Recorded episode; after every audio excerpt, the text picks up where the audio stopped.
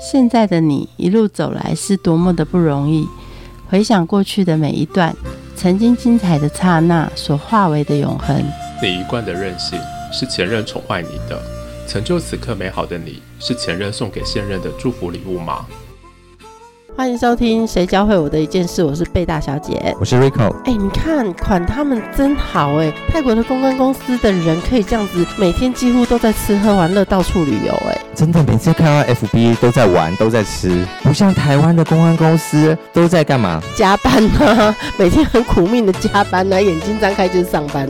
对，好像都不用写新闻稿，不用办记者会一样。真的，我就看他们每天在玩，然后每天在拍美美照哎。为什么北北京公关公司，然后在台湾跟泰国感觉就天差地？难道在泰国工作会比较神圣和高档吗？那你会想要去泰国工作吗？说不定去泰国会不会我们的日子过得比较逍遥一点？为什么？嗯，那你在泰国想要做什么工作？没有啊，就看人家就是一样做公关呐，就可以这样子。你想多了，泰国记者你认识半个哦。啊，去就会了哈。能当台老吧，在泰国打扫家务。去就会啊，我们去跟款求提拔，你觉得嘞？其实不知道真正在泰国工作是什么样的面貌。那我们可以来先请教一下曾经在泰国工作三年的 Tina，来告诉我们在泰国工作到底教会了她什么一件事情。欢迎 Tina。哎，你好。你在泰国做些什么工作？呃，我是做财务的工作。嗯，你是在台湾找不到工作？呃，没有啦，是刚好有个机会，刚好有个机会就过去那边。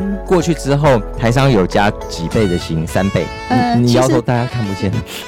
其实早期是会啦，后面这一期就没有了，不是像以前那么的好。那你加几倍？五倍薪？没有，对，高薪挖角。没有，所以是四倍啊。没有啦，没有啦。我们我们我们这个小公司大概三倍啊，三倍就很不错了啦。嗯，那你觉得在台湾做财务跟泰国做财务差别在哪？呃，其实是台商嘛，其实他是习惯他的看法。我们在台湾曾经工作过的一些经验，用用这样，他习惯台湾的模式就对了。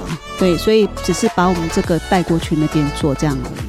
除了做财务，在泰国还做了哪些工作？嗯，就是可能参与那个他们工厂的一些需要帮忙的事情啊，哈，临比较临时性的。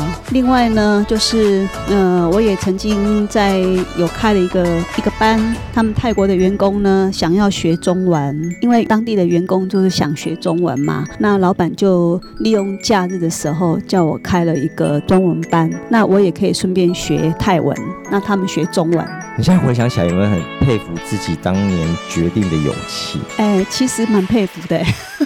刚刚开始去的时候，大家都会有文化上的冲击。你最大的冲击来自于哪里？呃，我觉得他们就是居住的环境啊，它就是比较算是比较落后一点，可能是我工作的那个范围吧。是多落后？像台湾的家庭地方吗？家庭台湾的家庭不落后啊？偏乡吗？它是算偏乡的落后。台湾就算六六龟也不太落后啊。是像像部落这样的感觉吗？就是可能比较乡下的，比较乡下的就。像那个，因为我觉得他们，所以你走路会被牛撞到，就是比较没有那个。商店环境来讲，就是会比较会有那些那个泥泞啊什么的那种那种感觉嘛，泥巴路嘛？什么？对对对，啊，可能就是刚好我在的那个地方它是算农地啊什么的比较多，嗯，所以比较会有那种的状况出来，尤其是到夜晚的时候，其实是应该说是灯光照明都很不好，所以是一个，也就是说它会比较。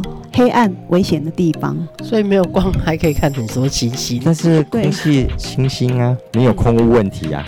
对，这个是另外一个好处。在去之前，你有预想什么吗？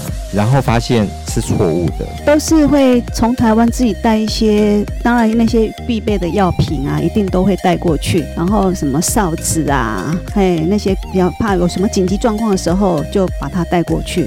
因为我也曾经坐了一趟计程车，很很黑暗，刚好跟我开到那个巷子里面绕来绕去的，然后他们又在那边。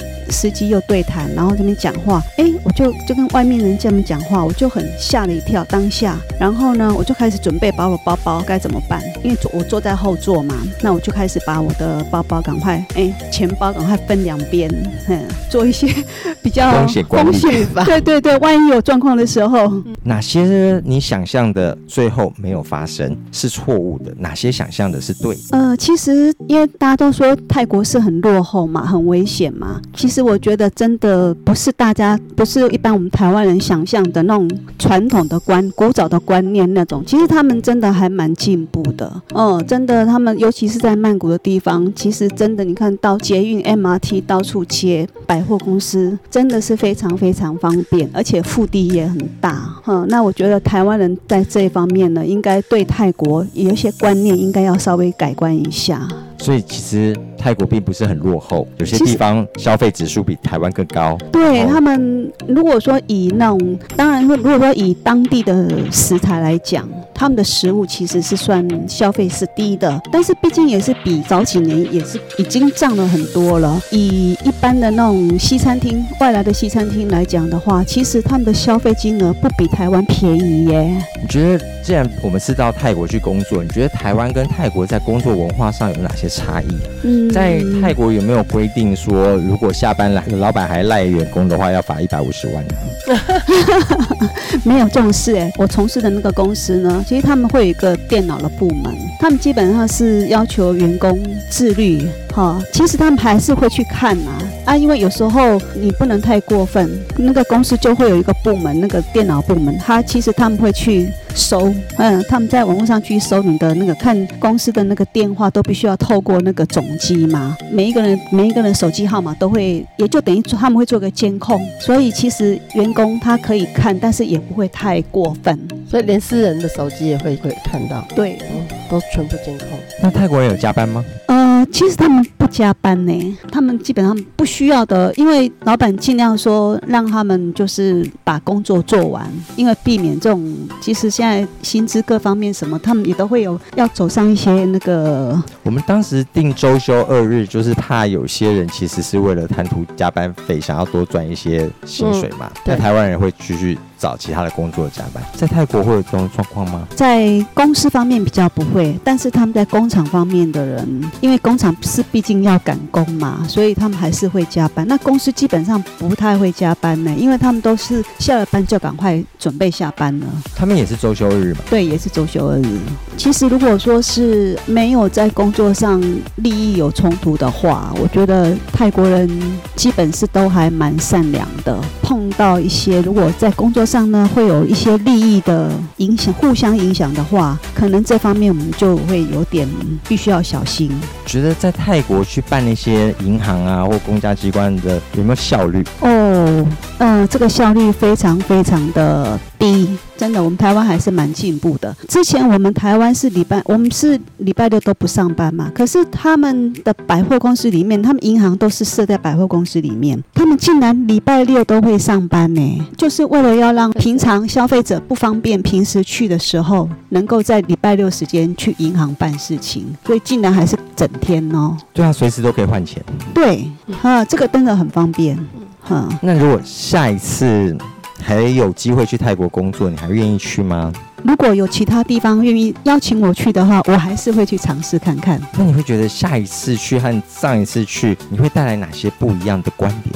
在泰国工作，呃，我觉得第一次去，我自己心理上其实刚去还是会蛮害怕的，会有点担心。但是我去了这这几年以后呢，在因为后面的我就可以自己，应该也就已经适应那样的环境，其实我还蛮喜欢的。那所以可能就不会像当初那时候去的时候那种感觉那么害怕。聊聊你的泰国同事，在那边工作的时候，有哪些的泰国同事让你印象深刻？嗯，我觉得是，就是我在单位里面有一位副总啊，曾经在我的工作上呢，就会有一点点受到阻碍。为什么？就是你刚刚说的防备心嘛。是是他，防你什么？是因为你是财务，他防你，还是你是台湾人，他防你？因为是财务，嗯，对啊，这个方面就那台湾也是防财务啊，其实财务我觉得都到哪里都会被受怪泰访的。国人啊，那怪你的工作啊，到哪里都会被对罚的。怪你的工作啊。老板有曾经交代说，哎，要让我去处理一件什么样的部门的工作。我说好，后来呢就不了了之了。是听说那个副总就安排别人去做了。他怕你太辛苦啦。哦，是哦，我很感谢。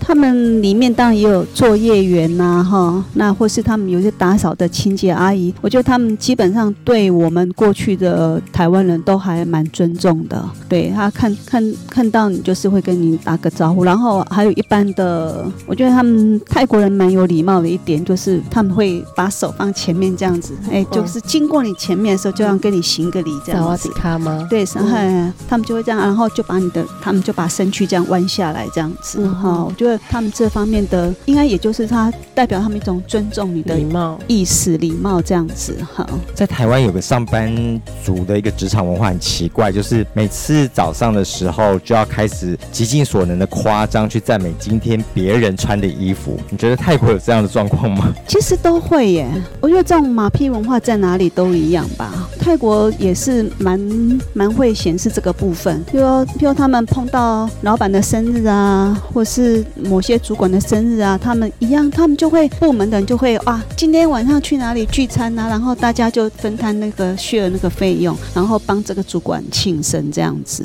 其实这个都是为了让自己能够延续下去嘛。那另外一个，我就觉得他们对于，我觉得如果是老板交代的事情下来，他们一定都会很奋力的、卖力的把它完成。不用说老板要必须要一直盯啊、一直盯啊、盯着你做。他们不是不加班吗？如果完成不了怎么办？他们是不加班哦，可是他们愿意利用他们的午休时间。譬如说，有时候会有一些活动嘛，那尤其是年底可能会有一些呃年终晚会啊。那年终晚会泰国人就很喜欢自己表演，对不对？那他们就会安排节目。那安排节目，他们当然工作还是要工作，对不对？那他们就会利用他们的午休时间或是下班的时间，他们就去练他们的舞啊，去排舞。哎，因为泰国人本身对这种音乐就蛮有热衷的，然后就非常非常卖力去赶快把他这个事情完成。我们知道泰国是一个佛教国家嘛，你觉得在佛教文化上面有带入职场什么样的事情吗？礼仪上来讲，他们受这种宗教影响还蛮大的，尤其可能也是在家里的那种对长辈的尊重。这部分我觉得他们做的比目前的阶段，比我们台湾人做的还要好。工作完的时候总是要有一些生活的平衡。我们来聊聊在泰国生活工作的面貌好了。在不上班的时候，你都去哪里玩？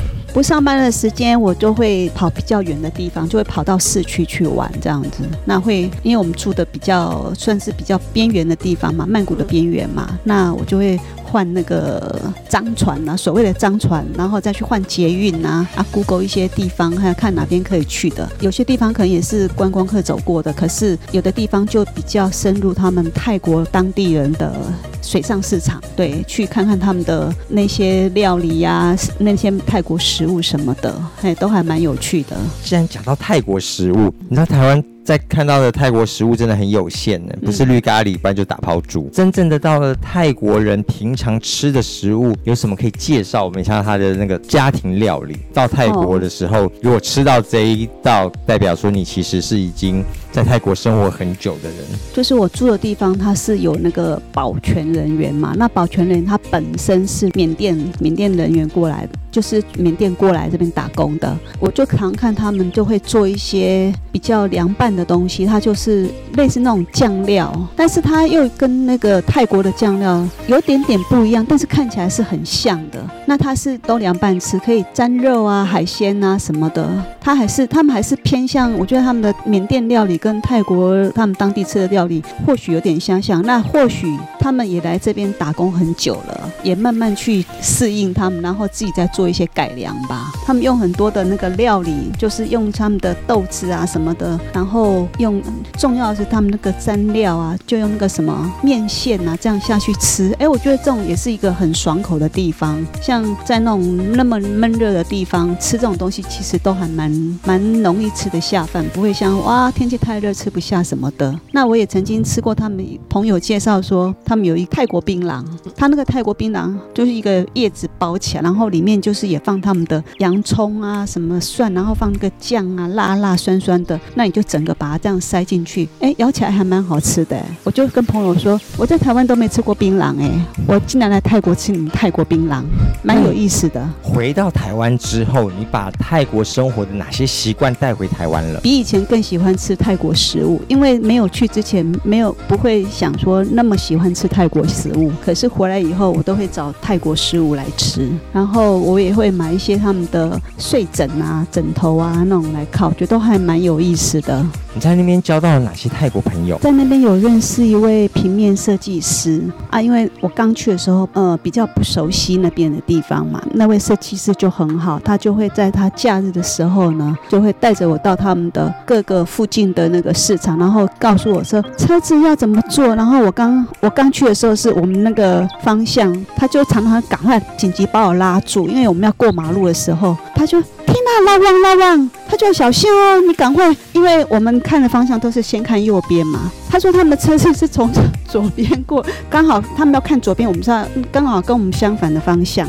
所以就他刚开始都会笑我说怎么你都不注意安全呢？哈，都会这样提醒我，然后也带我去他们的传统市场去看他们的，呃，吃他们的好吃的东西呀，嘿。那我觉得这个设计师对我还蛮照顾的，这样。那另外还有就是那个他们有，嗯，有个是潮州的那个算算是华裔嘛，华裔的后代嘛，他也是在泰国工作，那他也会中文，那所以，呃，有什么事情我们要沟通什么的也比较方便。啊，我真的不会讲，或是我要问什么泰文不知道的话，我就会去请教他这样子。那你觉得这三年来在泰国工作的这三年，总归教会你哪一件事情？我会敢于自己去独闯这样子，因为原本我刚去的时候，其实我真正会出去闯的时候是在最后一年。那前面其实我都把自己就是在周边而已，我太敢走出去。但是慢慢适应以后呢，我第三年我就开始每到假日我就会换船啊，换换什么搭。搭捷运啊，或是甚至搭公车啊，搭计程车啊，然后其实很多的那种生活里面的一些，因为毕竟在公司讲的泰文呢，有时候专业上我不是那么会讲，在生活上的点点滴滴，我觉得反而是在日常的生活里面，我自己出去闯以后呢，就跟他们聊天呐，跟他们跟司机聊天呐，跟他们店里面的聊天，我就这样子慢慢学，慢慢学，其实学的反而更快。